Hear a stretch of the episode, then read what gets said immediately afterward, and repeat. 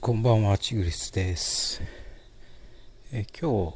このレディオトークを登録しまして、先ほどですね、自己紹介として1回目の投稿をしましたけども、今回はレディオトーク2度目の投稿になります。外はですね、秋の虫が、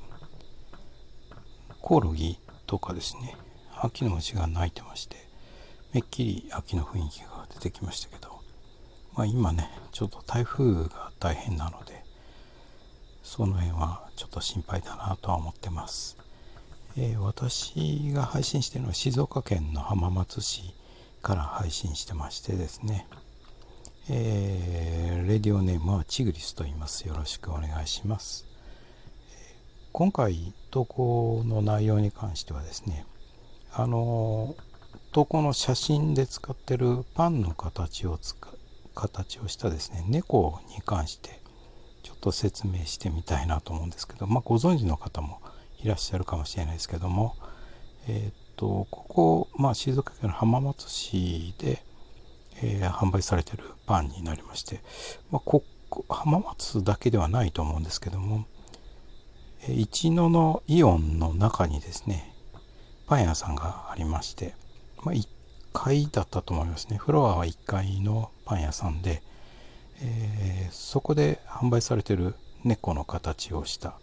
パンになります。で猫のこう顔がですね簡単にイラストチックに描いてあってまあ、輪郭とその袋が一体化すると可愛い猫の形になるという感じですね。でそのパンはですねこう一斤でも売っましてあとこうカットでですねいろんな味の猫の形のパンが販売されてました。でこの袋に入ってるのはおそらく一斤で購入した時にこの猫の似顔絵の描いたパンが買えるという形になると思います。えー味の方はですね実はまだ食べてなくてですね、まあ、きっと美味しいんだろうと思いますけどもあの実際食べた方がいらっしゃいましたらですねあのぜひ味の投稿をご自分の番組でしていただければなと思いますけども。あの猫私自身が猫好きでして、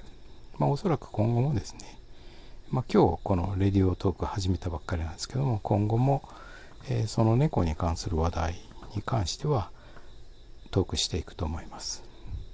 あと自己紹介のところにも書いておいたんですけども